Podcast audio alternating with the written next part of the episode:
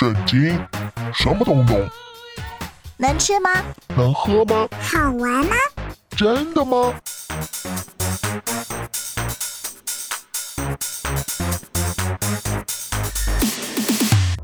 圣经鸡尾酒，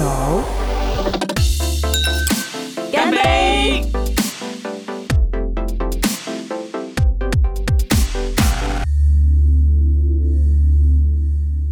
Hello，我是知心。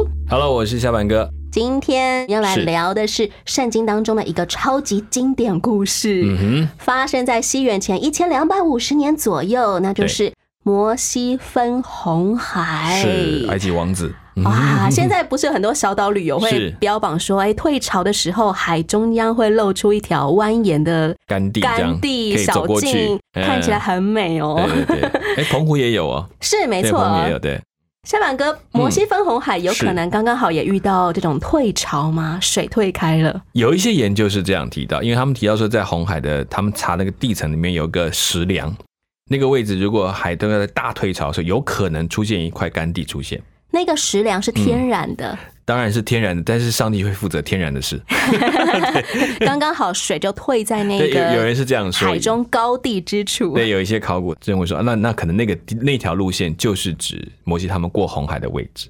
对现代考古学家跟大气研究对专家怎么看摩西分红海呢？嗯，早在一九七八年，就有考古学家踏上摩西当年带领以色列人走过的那一条海中道路，是调查红海底部呢，发现海床上真的有许多古埃及军队的遗物，嗯。包括马车残骸、嗯哼，人骨，还有马骨化石。对，大气研究专家怎么看呢？根据物理学原理，一种叫做风降的现象，诶，嗯当风速超过每小时九十六公里的时候，就可将海水推向另外一边。嗯，因此，摩西一行人当时很有可能是遇到了一种超级风降现象。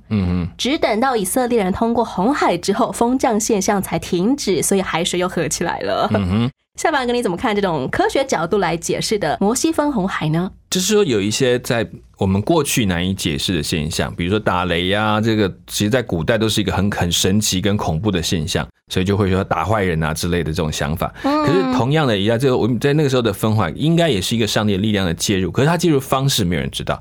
所以他们可能就是在研究，如果这种自然的力量有没有可能到某一个时间点就会发生这个现象啊？摩西刚好碰到了，就发生这个事情。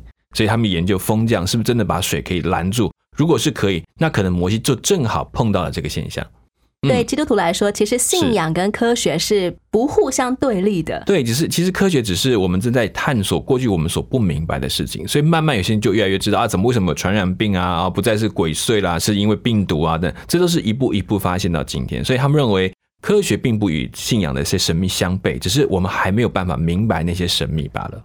上帝也是掌管科学原理的没错，主因为，他创造一切定律在我们生活当中。正如圣经告诉我们的，万事都互相效力，叫爱神的人得益处。对当人们在惊呼“哇，怎么那么巧”的时候，其实很有可能就是上帝为他的子民调动万有的时候了。是没有错。嗯一，块来听今天的圣经广播剧，想象一下摩西分红海时的情景。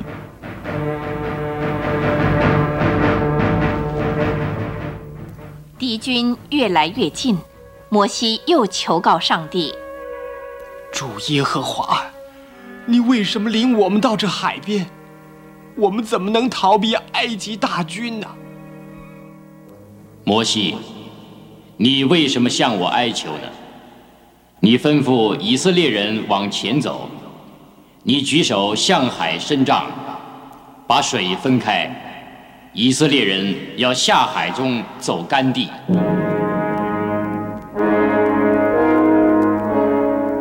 这个时候，云柱转到后面，隔开了埃及人和以色列人。云使埃及人陷入黑暗中，却照明了以色列人。因此，整个晚上，埃及人的军队无法接近以色列人。大家注意，向前进，前进！摩西照上帝吩咐向红海伸杖，上帝就刮起了一阵强烈的东风。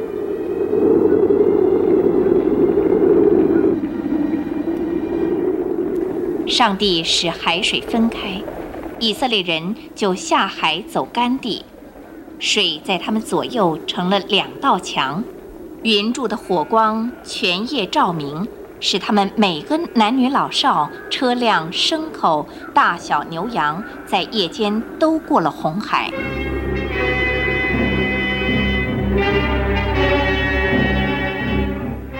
埃及人的大军加快追赶，进入了红海，到了两面水墙的中间。当他们快要追上以色列人的时候，上帝就叫他们慢下来。快，加快！总司令，再加快！报告陛下，我们不能再快了，天太黑了，连马也看不见路啊！我们早该追上他们了，再叫马加快！哎，小心啊，陛下，你的马快要尸体绊倒了。不是，我的车轮脱落了，车没用了。车夫，快扶我下车吧！哎，我的车轮也脱落了，战车不能走了。前面的车队停下来了，在后面的没有办法通过。哎，总司令，叫他们放弃战车，步行追赶。报告陛下，几百辆战车挡住了路，怎么能够前进呢？马也像疯狂的一样难以控制了。我下令暂停前进，好不好？等天亮再说。好吧，好吧，好吧，就暂停前进吧。暂停前进。总司令，我怕有什么不好的事要发生。希伯来人的上帝跟我们作对，下令撤退吧。我们还是回埃及，让这些奴隶走了吧。我下令全军退回去，撤退。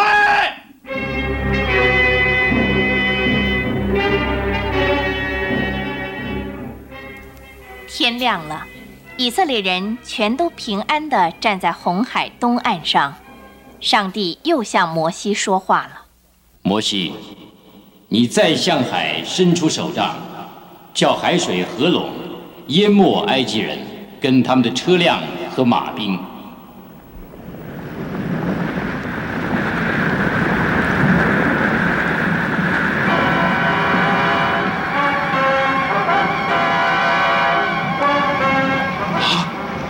水来了，我们要在红海里淹死了！哎，救命啊！快逃！大家快逃！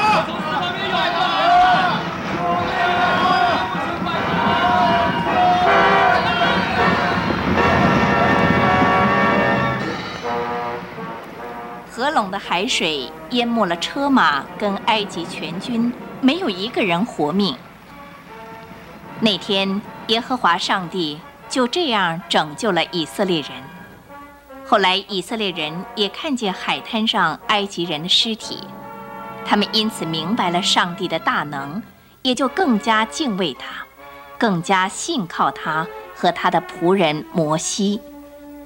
这个时候，摩西和以色列人民唱诗歌颂赞上帝。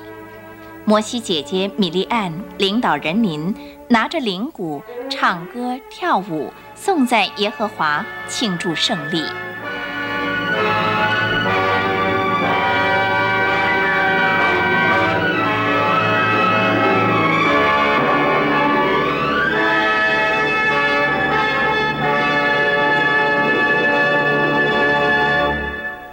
色列人安然穿越红海了，但后方追杀的埃及军兵却死在红海里。是，嗯好大快人心的结局啊！嗯哼，似乎上帝一开始就已经策划好了。嗯怎么说呢？因为圣经记载，上帝告诉摩西，叫以色列人转回安营在比哈西路前，是密夺和海的中间，是，要对着对面的巴利喜分，靠近海边安营。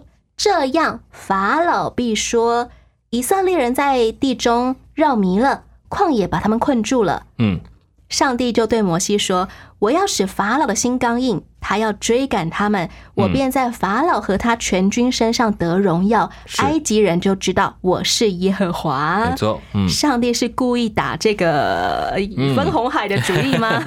我觉得这个其实从我们讲到那个十个灾，一直到现在，这里每一件事都在想尽办法让埃及人认识一个超越他们想象的神。所以其实所谓的让他刚硬，有一个很大概是让他去想清楚他到底在做什么，摆明的跟这个上帝抗拒呢，更前明说他到底现在处在什么境地当中。难道全埃及投生的人跟动物都已经死亡之后，是埃及人仍然不知道以色列人的神是掌管万有的上帝吗？对，所以你会发现一件事，上帝在这边所谓刚毅点，就是我们讲的说，那我就认着他，认着他，印着他的景象，就随便他，我就让你要怎么做就怎么做，你要去做那个最后的决定。所以他都已经看到这么多，还要继续的追讨，而且在最后这里，如果他又看到分红海，他却还要冲下去，是不是一个非常愚蠢的事情？是不是到头来埃及人始终不知道那是耶和华的手啊？我觉得他们已经知道，但是他们决定要跟他对抗，嗯，这才是我们讲的问题。说你都已经看到这么多，你为什么还没有觉醒？你还要再去做这个愚蠢的事，而且是你答应他们走的啊、上帝为什么不是在最后一遭用云柱啊，继续把埃及军兵困困住就好了，对不对？让他们嗯始终你就是追不上嘛。等到海合起来的时候，哇，来不及了，这样就好了呢？为什么要通通杀死他们呢？我觉得那其实就好像你已经明知道前面会死亡，你为什么要走下去？已经告诉你前面就是会死的，那你还要走下去吗？你有没有发现这件事情，其实人的决定常常在那个那一刻给你机会，你做思考，你可以停在原地不动了，这个海合起来，你不会死，你还你会认识这个上帝是有能力的，就是如此。其实死亡是人自己选择的。对，就是已经好像审判就在眼前啊！你要不要去收手？你说不要，我就非要冲到底。那请问结果当然你必须承受。嗯嗯，就在这个点上，咎由自取啦。已经留了。其实你觉得他留了很多机会，困住他，围住他，这么多云柱火柱，你知道这个多神奇的景象，他还是要追，然后追到海边，看到海已经分开了，他还要追。你有没有觉得他这个是在一直把自己往死里头打？那个刚硬，其实他心里面的刚硬就是要这样，我就是不肯听你的，就如此。现代人我们都很难想象这种超级风降现象，怎么样让海水忽然变成两堵水墙的？嗯嗯嗯，的确，如果这样的景象在我们的面前，是。明理人、正常人是不会贸然冲下海中的。对你就是你看到前面有龙卷风，你会说我要去试看龙卷风够不够大，然后冲到龙卷风里面去嘛？那那个我们只能说，好那就上帝保护 我，就是看看吧。自己选择了哦，没有错，因为那个有些东西就明知道危险已经在你面前，那你还要往前跳，已经告诉你不要去，不要去，你还往前冲。圣经记载的是耶和华使用大东风，让海水一夜之间退去，嗯。水便分开，海就成了干地。嗯。以色列人下海走干地，水在他们的左右做了墙垣。嗯。哇，不只是像退潮那样哎，嗯。而且海底竟然已经被吹成了干地，而不是软泥，嗯嗯，也没有那些呃、嗯。什么样的螃蟹、虾子在海底面。嗯哼，真的需要很强劲、很干燥的大风。有一个说法是说，以色列人当时候渡过的红海其实是叫做芦苇海，是也就是今天的巴拉威尔湖。比较靠北边一点。这个意思是不是说他们原本要渡的那一块海域本来就不算太深呢？在整个翻译的圣经过程中，他们提到说他们是真的过红海吗？因为其实对过红海这件事情是有很大的疑问的。其实这么大的风降，所以他们就在研究他们走的路线，有可能走的是另外一条路线，是经过一个很大的芦苇的沼泽区。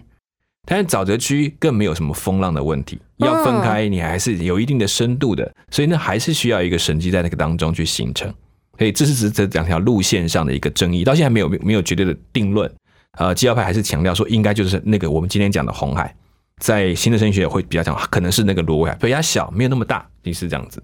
起码他们应该不是当水推开之后还要下一个很深的峡谷，对，它可能就是然后到对岸又很陡峭的再爬上去，对，它就是一个中间就突然干了一下。那个那这个神迹是没有被否认，只是说他们觉得地点应该在哪里有一些讨论。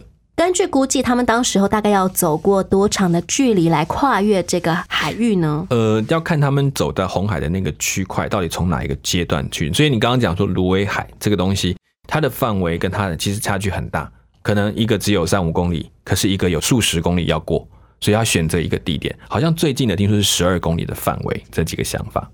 一整天的时间可以让他们全部通过。呃大概以他们的脚程，大概两到三小时。但是如果这么大的队伍是要花很长时间，就是我们讲是因为你一个人走十几公里，一个人大概一小时走三到四公里，所以大概三个小时、四个小时可以走完，就是大半天。可是有这么多人要走，那个不是说装光是距离，还要这样子一段一段的走出去，那要排队的。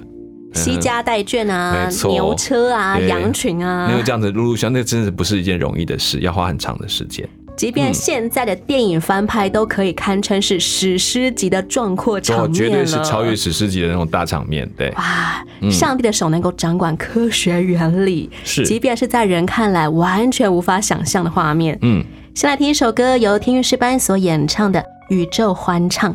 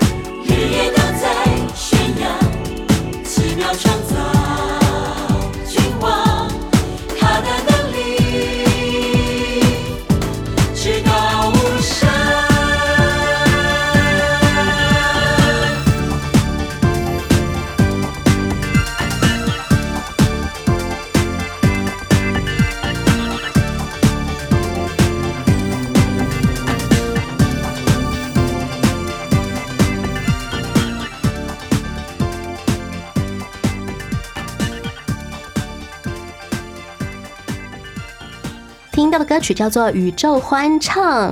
以色列人成功通过了红海、芦苇海，嗯，摩西就向海伸杖。到了天一亮，海水仍旧复原。埃及人避水逃跑的时候，耶和华把他们推翻在海中，水就回流，淹没了车辆和马兵。嗯哼，那些跟以色列人下海，法老的全军连一个也没有剩下。是的，这下子埃及法老亏大了。赔了夫人又折兵，连自己命都赔进去了啊！自己的长子没了，嗯还失去了千军万马，是，嗯这一切都没有被埃及历史记录下来吗？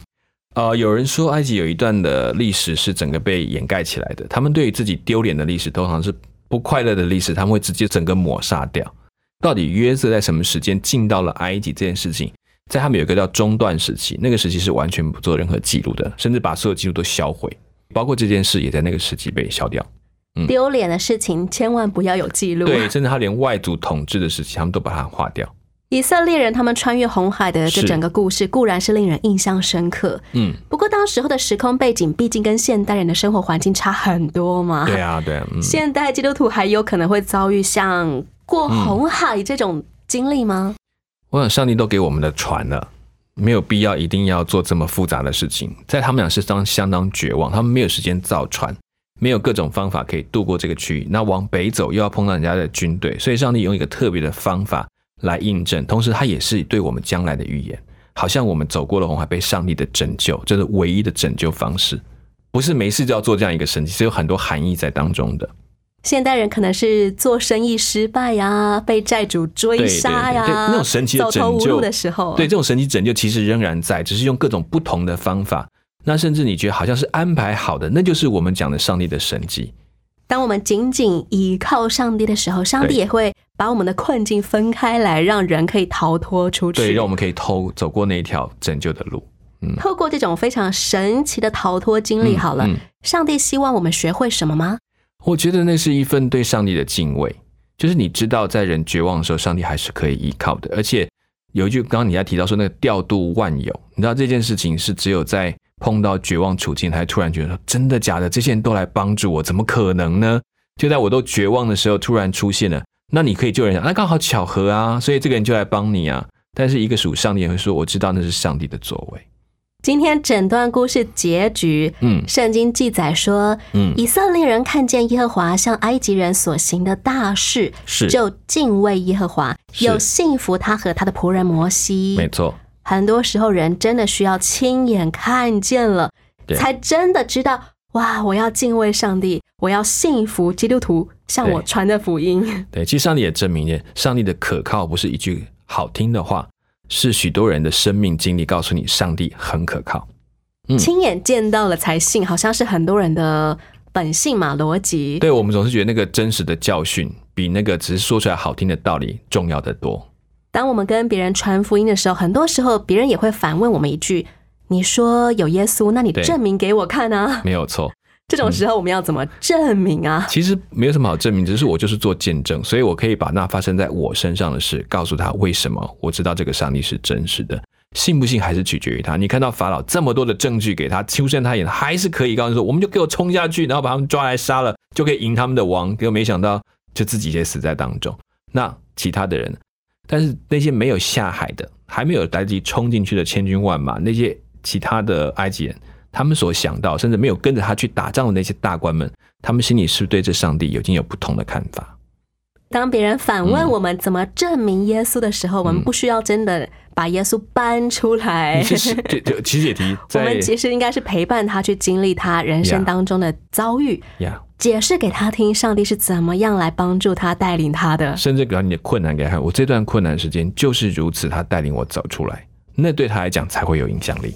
我们自己先经历了耶稣是真的，嗯才能够向人做耶稣的见证。是没错，嗯，谢谢夏凡哥，也谢谢大家。亲爱的朋友，如果在你的信仰历程当中，你也经历了某些难关，甚至是信仰的危机，让你怀疑上帝到底会不会帮助你，邀请你可以在知心聊天报的留言板上和知心夏凡哥一块儿来分享分享，让我们也在节目当中讨论讨论你的信仰疑难。上帝祝福你，希望你常常想到你过去走过的路，上帝怎么样陪伴你，你就会成为许多人的帮助。节目的最后，送给你由周迅光所演唱的《全然得胜》，衷心的祝福你。我是志兴，我是小凡哥下一回空中再会了，OK，拜拜，拜拜。拜。